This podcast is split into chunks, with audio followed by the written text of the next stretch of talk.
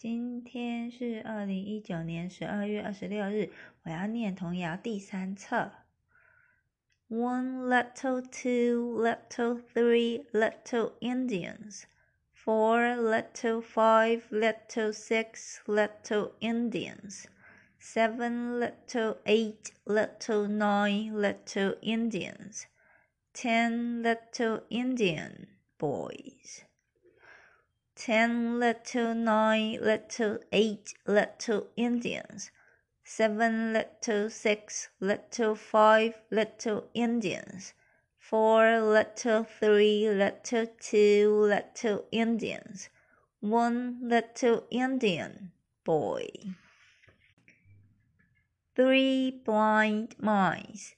See how they run. They all ran after the farmer's wife, who cut off their tails with a carving knife. Did you ever see such a sight in your life as three blind mice?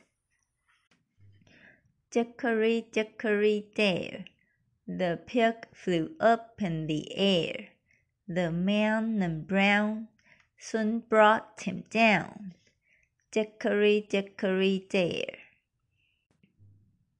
If all the world was apple pie, and all the sea was ink, and all the trees were bread and cheese, what should we have to drink? If you were to be a gentleman, as I suppose you will be.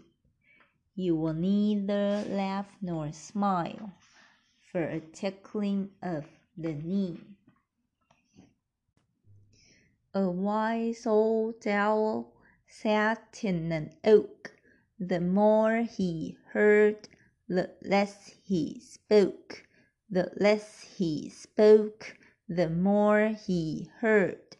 Why aren't we all like that wise old bird? Peter Piper picked a peck of pickled pepper. A peck of pickled pepper Peter Piper picked. If Peter Piper picked a peck of pickled pepper, where's the peck of pickled pepper Peter Piper picked? Peter, Peter, pumpkin eater a wife and couldn't keep her. He put her in a pumpkin shell, and there he kept her very well. As round as an apple, as deep as a cup, and all the king's horses can't fill it up. The man in the moon looked out of the moon and said, "'Tis time for all children on the earth to think about getting to bed. Little girl, little girl, where have you been? Gathering roses to give to the queen. Little girl, little girl, what gave she you? She gave me a diamond as big as my shoe. How many miles is it to Babylon? Three score miles and ten. Can I get there by candlelight? Yes, and back again.